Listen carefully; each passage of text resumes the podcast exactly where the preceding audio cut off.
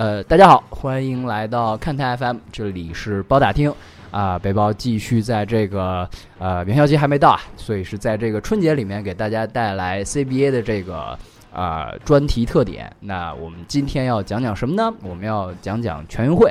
呃，今天要给大家一个惊喜啊，因为大家可能觉得这个背包自从回西安之后，这个节目就变单口了。但是我们今天并不是这样的，哎，我们有嘉宾。大家好，我是兔子，我来啦。对，虽然不是这个现场面对面啊，但是还是呃非常好，我们又合体了，对吧？对，我们通过先进的录音技术，然后合体了。哎，没错没错，这个包老师跟兔子老师，对吧？包小二，对对对。那我们其实这春节里面，其实跟这个哦，我补充一句啊，先就是讲到春节，就是播节目的时候，可能春节过了，可能啊，我不太清楚，因为我们录音的时候还春还在那个年里面，对吧？呃，礼拜六正月十五，所以礼拜六正月说啊，我争取礼拜六播，好吧？哎，争取礼拜六播，给大家还算拜一晚年，对吧？是啊，还能算拜一晚年啊。嗯，八，好 好好，好嘞，好嘞，好嘞。聊聊啥？今天聊啥？哎，对，聊聊什么？就是首先，我们群里面春节肯定还是有一些活动的嘛，比如说，对吧？呃，前面节目里面应该是已经聊了超级碗，那比如说，是呃，有很多重要的足球比赛，对吧？呃，鲍老师这个是可能这个选选上上一期选题会我们都聊了，鲍老师很激动，对吧？但我作为一个吃瓜群众，我我真的是莫名其妙的奶，对吧？我我我不是有意的啊！对你，反正你顺便就跟鲍老师先道个歉，是吧？我有罪啊，都是我的锅。啊，另外给鲍老师发一红包，是吧？哎，对对对对对对，应该的应该。那另外一件事儿，我相信群里面，包括可能在听节目的各位都挺难忘的，就是姚明在休斯敦迎来了他的球衣退役仪式。呃，我不知道当天这个兔子老师是怎么样一个状态去看看直播了吗？啊，好的，是这样的，就这个其实之前那个上一期选题会已经说过这事儿了，我们也聊了一点点跟这个有关的话题，我们没有展开，因为我知道要跟你聊这个事儿嘛。我大概这个再说一遍吧，就上一期其实已经说过了，就是。我是没有看直播，因为我在日本玩嘛。然后后来是我是在夜深人静，大概大概睡觉之后，我自己看的视频，就是看中间中场的那一段。呃，我还好没哭啊，呃，就是环境真的是已经很催泪了。对对对，就我真没哭，就是就对比邓肯嘛。我之前也聊了，就是那个选题会也说了，就对比邓肯，就是邓肯那个我是哭的稀里哗啦。这个这个还行，因为可能姚明，因为他的本身也比较幽默，说的段子啊，也一直秉承了他那个风格吧，对吧？是。然后呃，可能旁边那个麦迪不是一直在做直播嘛？对对对对对，对 吧？呃，某主播直播队友退役，月入百万，就不止百万，我觉得。对啊，反正就呃轻松的气氛比较多，然后也算是一种怎么讲，比较嗯开心的过程吧，还是挺开心的，我觉得。就是那个，就是兴奋或者说开心多过感动，啊，大概是这样的感觉。你是什么感受？因为我是等于是，因为姚明就是我身边成长起来的人，没比我大多少岁，对吧？对对对，准同龄人。我我就是看那个呃，董丽老师啊，就是小黑老师写的那篇帖子，我对我觉得还是蛮有感触的，挺有感觉的。因为整个退役仪式，我跟你感觉差不多。嗯，他基本上还是往这个开心的方面走，他不像邓肯那么多人出来煽情，对吧？呃，邓肯那个太太太犯规了，这搞半个小时，真是的。赛后你不流眼泪，我给你安排各种各样的坑给你流眼泪，对吧？没错，没错。我然后呃，因为董丽那篇帖子正好就是他是从一个比较呃身边人朋友的这种角度去还原嘛，呃，正好也是可能讲了一些别人觉得可能。姚明的平常的一面，就他作为普通人的一面，可能会更多。姚姚明的日常是吧？对对对对对，所以正好我们也吹个牛逼嘛，对不对？董力老师也很熟，也打过球，对吧？所以哦，想一想，确实打过，我我没打过，我没打过啊，我我打过，我打过，当时跟他跟朱俊啊啊，所以就是就是你说那句话特别贴切，就是好像有一种共同的共鸣，或者是共同记忆。对吧？对，在里面，就是就是真的很很近的一种感觉，就感觉，因为我现在整天去看上海男篮的比赛，姚明就是整也不是说整天看到吧，就整天在离我不是很远的地方。对他，他也上不了场嘛，对你上不了场，他也上不了场。对对对，只是他坐的位置比我高一点，我离他我我比他离球场还近点呢。是是是是是，对吧？对吧？有这种感觉啊。然后就是怎么讲，我我觉得姚明的记忆，就是我们如果要讲到姚明记忆的一个叫什么起始点，会想到哪儿啊？我不知道你是哪儿，因为我是身为一个上海球迷，就是基本上就是姚明开始打球就开始知道了，嗯，就基本上就是第一个记忆点什么时候啊？可能比他打球还要早就听过这个人了，因为他爸妈都是篮球运动员嘛。他又长得高，然后青年队可能就他十五六岁、十六七岁的时候，九六、九七、九八年大概就知道这么一回事儿，知道有姚明这个人了。当时肯定也不知道打的怎么样嘛，就知道高嘛。然后爸妈是球球员，这样我不知道你是什么样子。呃，在做这期节目之前，我想我应该是 CBA，但是因为这期节目，可能我要把它提前到这个所谓的全运会啊，就是一九九七年，呃，上海举办的第八届全国运动会。哎，这个印象特别，这个印象特别深啊！多多讲一句，跟这届全运会的，那时候我小学嘛，小学好像也有被什么安排去看一些什么比赛之类的，应该有，应该有组织去看比赛。好像那时候八万人体育场就是那个时候造的嘛，好像还有去八万人体育场之类的，好像有这样的经历，但是具体不记得。好像什么竞走比赛，你说竞走比赛能看吗？扭啊扭，扭屁股，观赏性为零，我靠，就是这种感觉啊。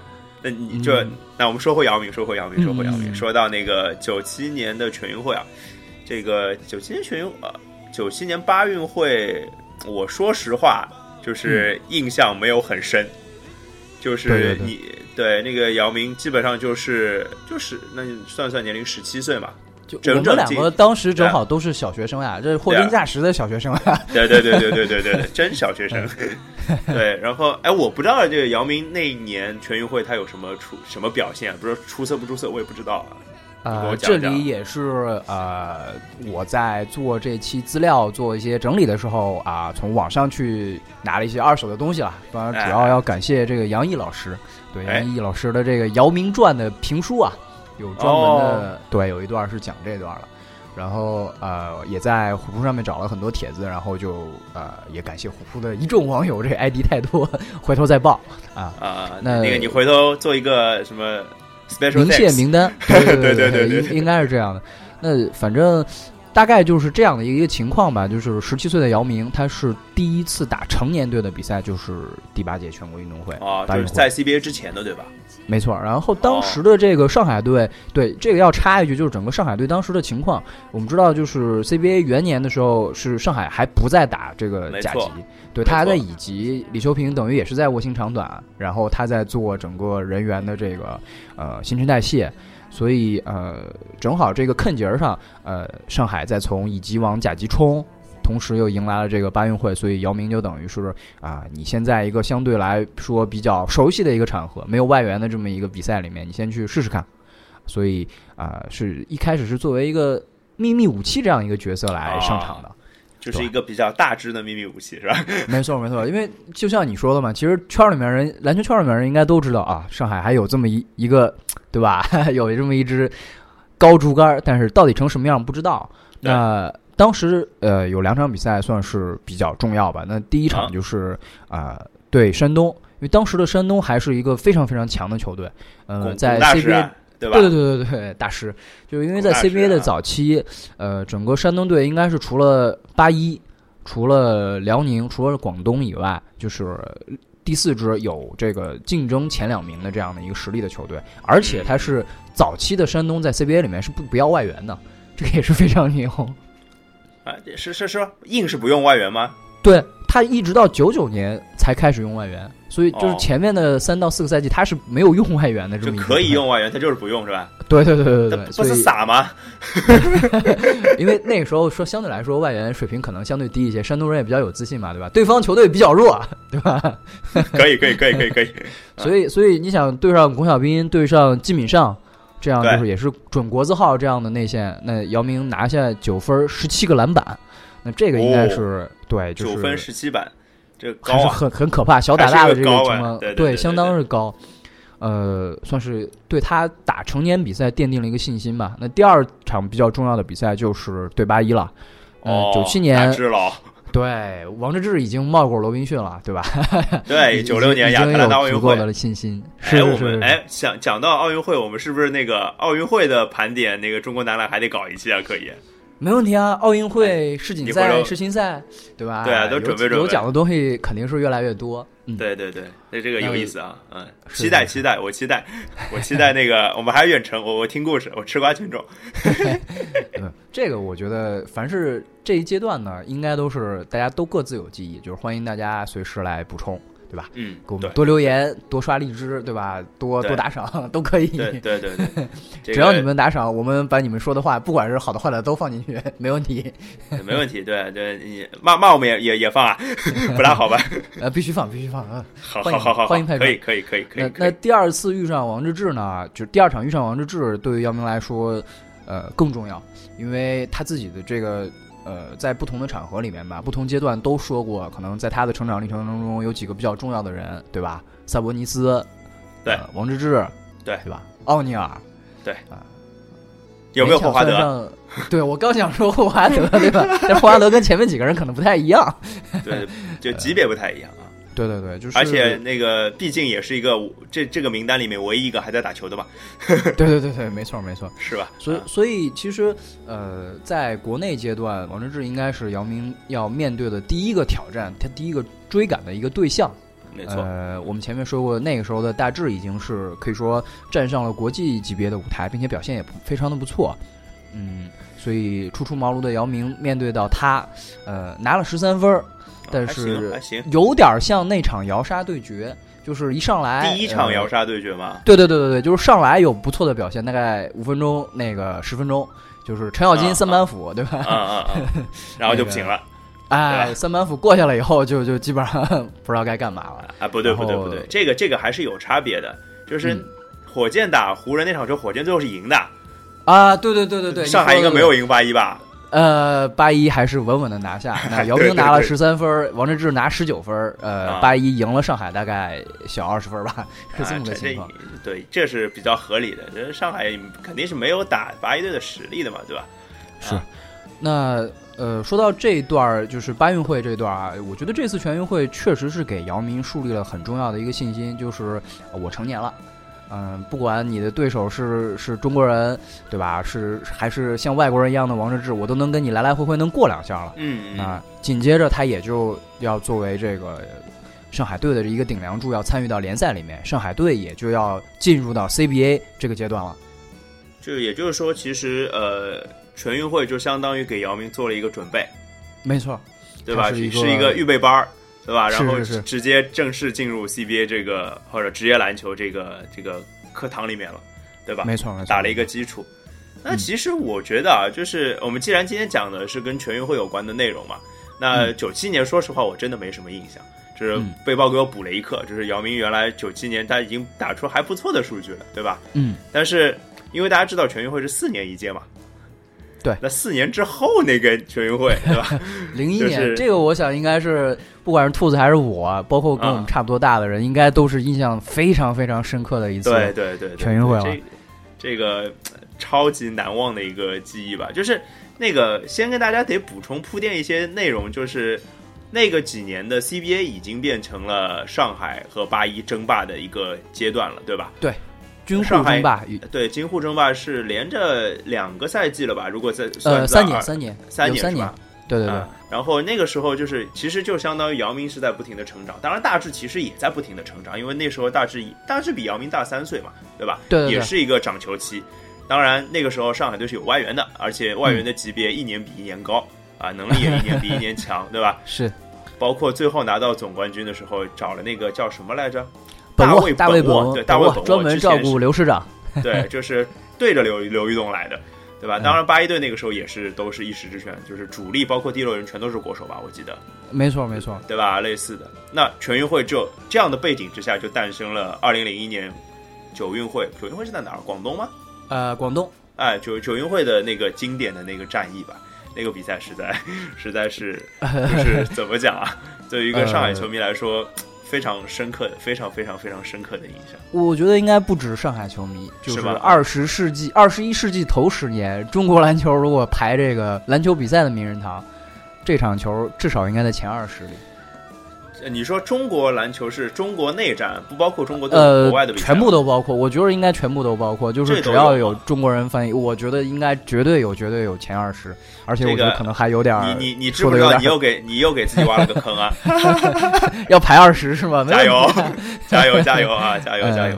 对我们，我们来来，我们先来做一些这样的事情啊，就是那一场比赛，我们前情也没有什么好提要的，因为这个本来就两个球队都大杀四方，就前面基本都跟砍瓜切菜差不多，对吧？没错，没错。而且全运会的这个赛制上面来说，实际上基本上从淘汰赛开始才更好看。那淘汰赛其实也就八支球队打，所以其实没几场。对，就是反正一轮一轮就基本决赛了嘛，对吧？没错，没错。然后那个时候我们看一下两队的交战双方的名单，这个八一队。嗯，控卫范冰是吧？没错，控卫范冰，得分后卫谁？得分后卫。呃，张劲松当时是有伤没有打，而且张劲松没有打啊。对，而且当时稍微补充一下，就是那个时代的全运会就已经有这个年龄门的规则，就是比如说，呃，你年岁超过多少岁的，场上只能有几个。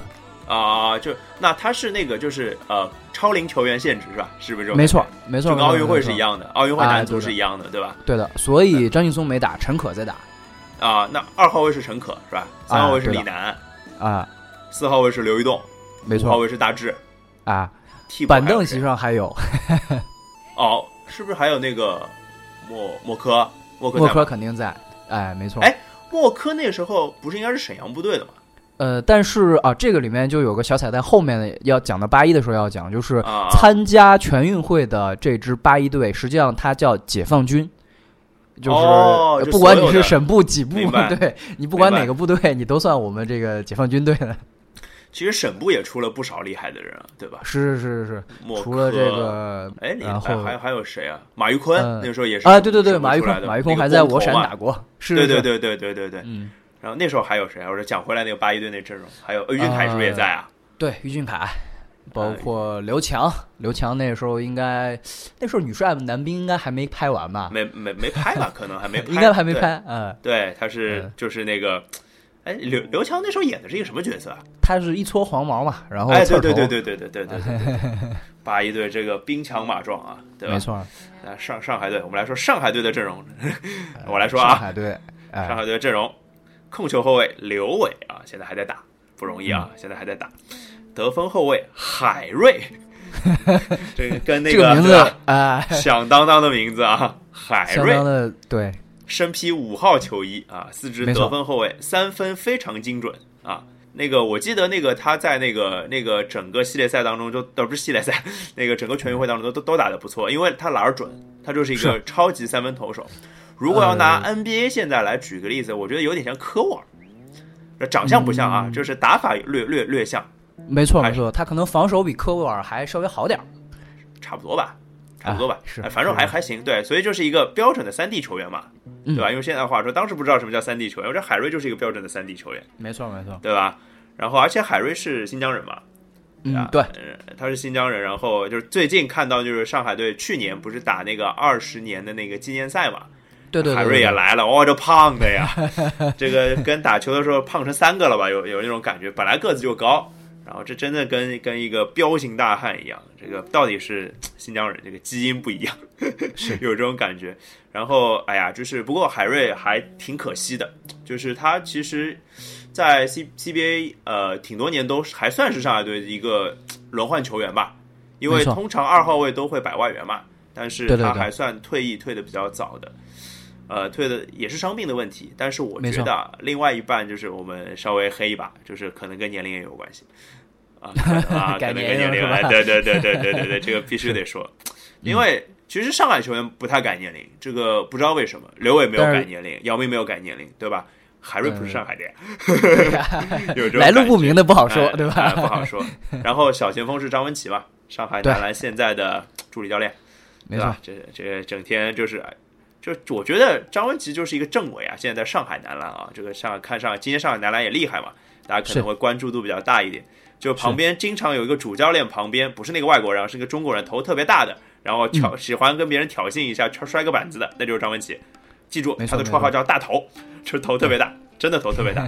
头总，头总，对 他算是我觉得算是也是国产的出比较出色的三号位的代表，嗯就是他因为四号位出身，嗯然后个子比较高，然后控运也还不错，篮也不错，比较全面，啥都会是，有种有种这样的感觉。呃，跟对面李楠有的一拼啊，李楠还比他那个怎么讲？偏内一点。哎偏我内一点是觉得，对因为李楠虽然号称小李飞刀，但是其实他有另外一半的分儿都是靠被打拿来的，脚步真对他的是内线的那个脚步。李楠的倒插步真是厉害呀，就是。是很就是就是很很就是他之后好像没怎么人看到过那么扎实的内线脚步，没错，很很少。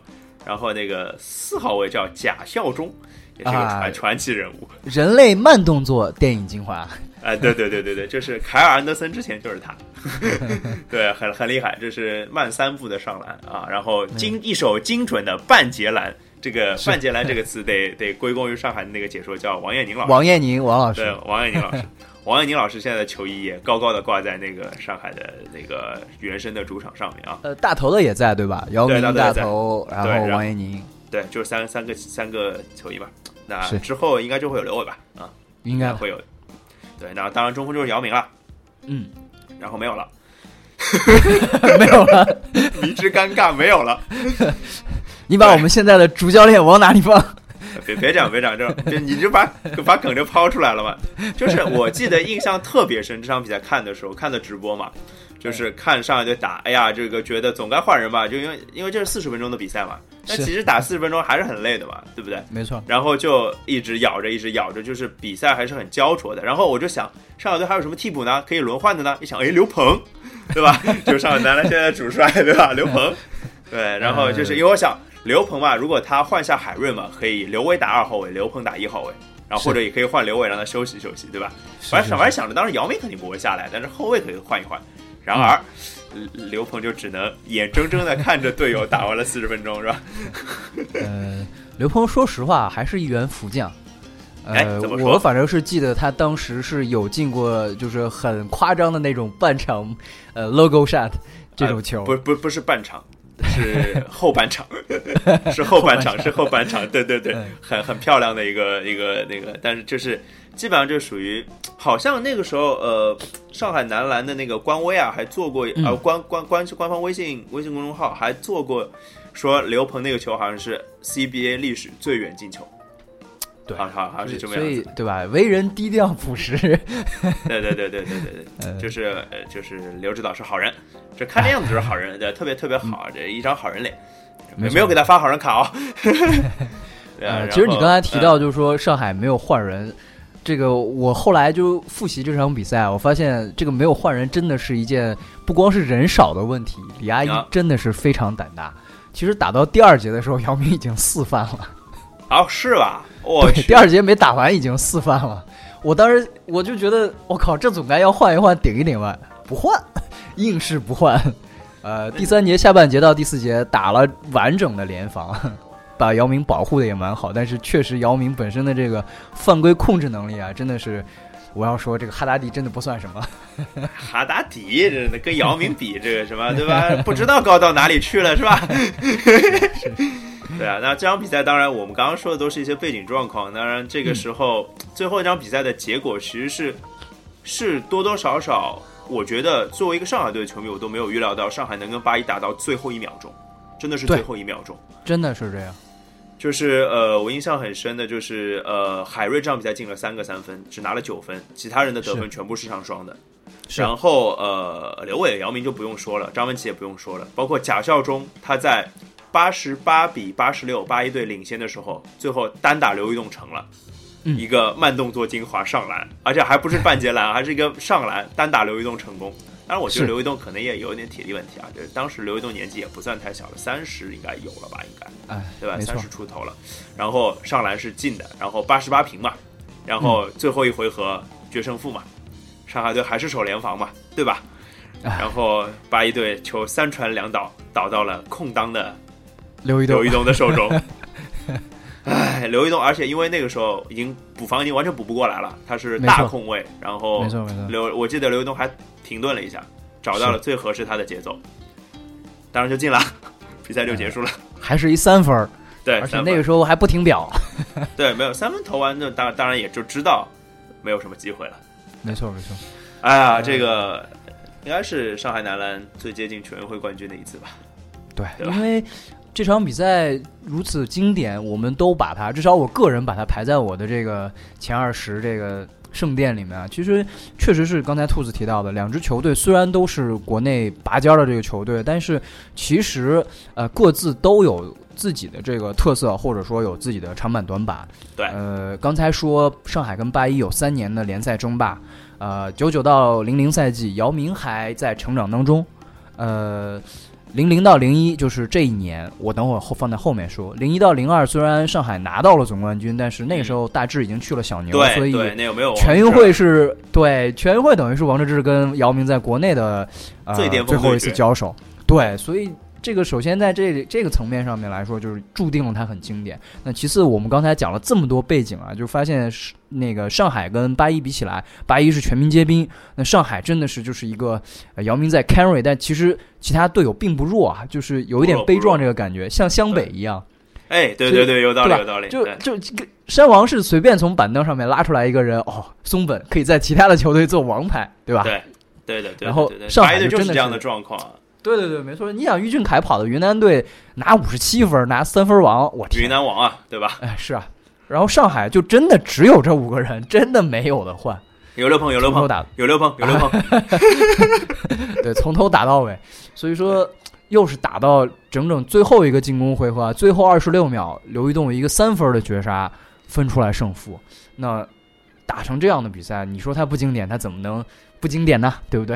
没错，没错，没错。那这样的一场比赛，对吧？我们见证了上海，也见证了八一。那说到全运会，就真的不得不说一支球队，就是我刚才提到的解放军男篮。对这个称呼得还是得强调一下，是解放军，不是八一，对吧？对对对，就我当时在整理这段内容的时候，我也在想啊，就是如果说 CBA 是我们啊中国篮球的联赛里面的一个故事，或者说一个平面，那我想全运会可能就是另外一个平面。呃，如果用现在比较流行的电影啊，就是各种英雄电影、漫改电影的说法，就是就是另外一个平行宇宙。对对对对，在这个宇宙里面呢，八一队的马甲叫解放军队。对，呃，然后他们确实是主要得 主要得说这个平这个平行世界里面有区别，就是没有外援啊。对不对？没有这个星球，没有外星人，没有变种人。对对对，你们都老老实实的跟我比拳脚功夫，就是这样的一个没错没错一个一个一个规则吧。所以解放军确实是强啊。呃，到今年为止，今年二零一七年的这一届还没打。对，那之前一共有十二届全运会，解放军队一共拿到了七个冠军。呃，其他超过一半，超过一半对吧？其他只有北京、广东、四川。北京拿过两个，广东拿过两个，四川拿过一个。四川什么时候拿的？是不是很第一届全运会？一九五九年，在很久很久以前，是吧？没错，没错，没错。所以四川其实是有底蕴的球队哦。去年拿总冠军不是意外，是吧？是。所以，所以这个事儿其实，呃，一方面确实是因为规则所限，没有外援的参与。但是反过来说，因为呃，从两千零一年以后，甚至说从九九年以后是。呃，CBA 里面也出现了挑战八一的球队，比如说像上海、像广东，他们国内球员也非常非常的强，尤其像后来的广东，基本上国字号就广东队能占到一半，甚至一半还多，六七八九十嘛，那时候对对吧？但解放军可不含糊啊，哎对，一把顺，但解放军可不不不含糊啊，他这个零一年、零五年两届全运会他还是冠军，对对对，等到了零九年也不差吧，我记得，对，零九年最后是拿到第三，嗯。到一三年，我们后面会说，就说全运会的这个规则出现了一些的改变，那也跟呃大球项目的一些政策的改变有关，多了儿童组，就是 U 十八组，啊，青年八一队，对，解放军又拿了第二，呃，啊啊啊，还是很厉害。阿尔斯兰跟邹雨辰富豪们输给了赵继伟跟周琦，是是这样的，输辽宁是吧？啊，对对对，所以就是。某种角度上面来说，全运会里面的解放军真的算是一支传奇的队伍。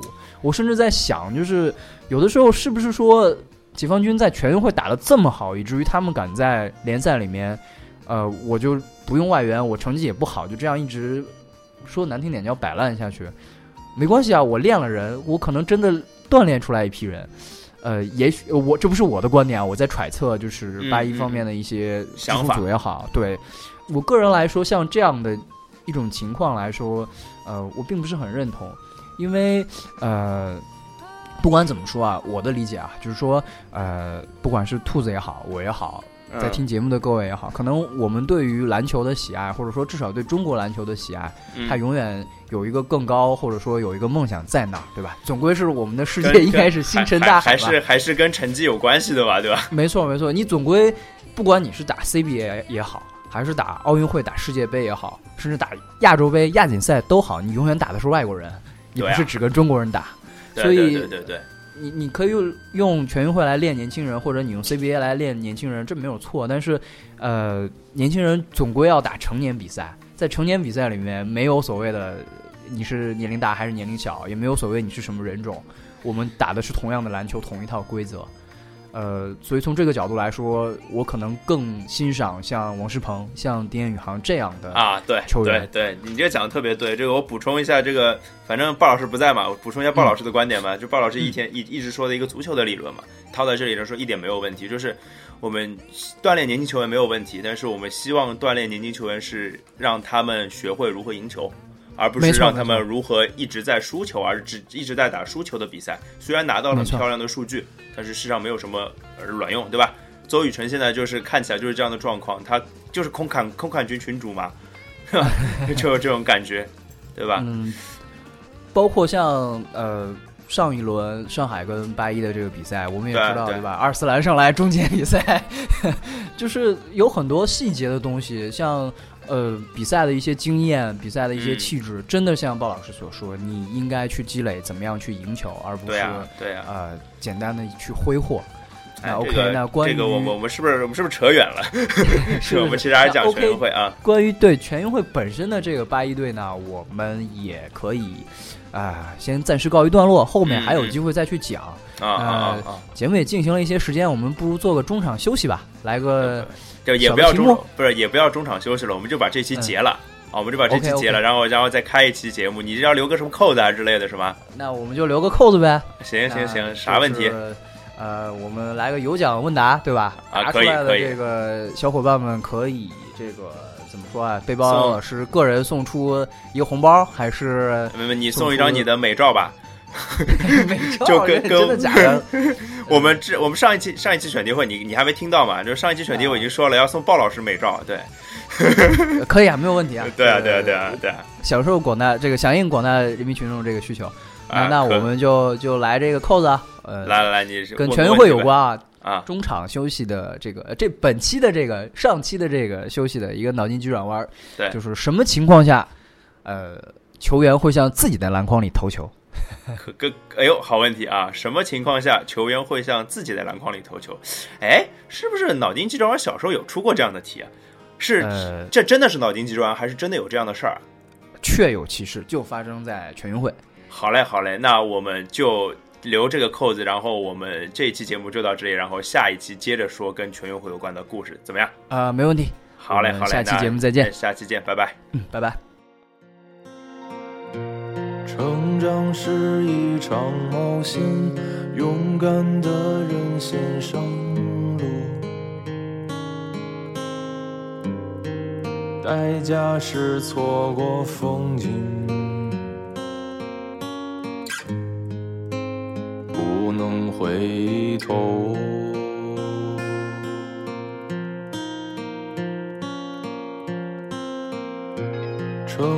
是一场游戏，勇敢的人先开始。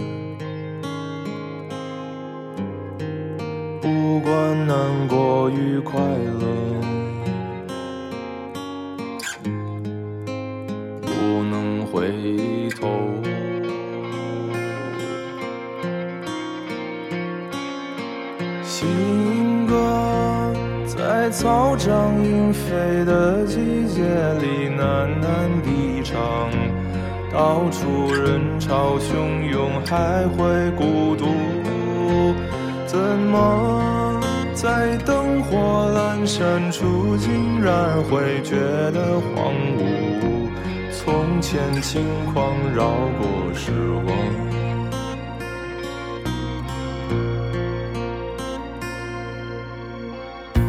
成长是一场冒险，勇敢的人先上路，代价是错过风景，不能回头。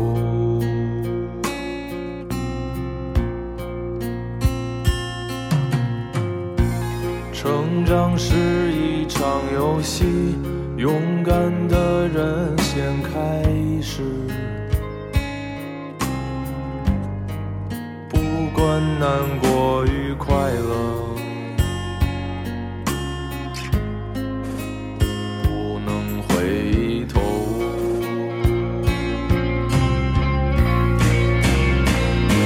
新歌，谁在一边走？一边回头张望，那些苦涩始终都要去尝。怎么长大后不会大笑，也不会再大哭了？从前轻狂绕过时光，让我们彼此分享，互相陪伴吧。为人生这一刻孤独吧。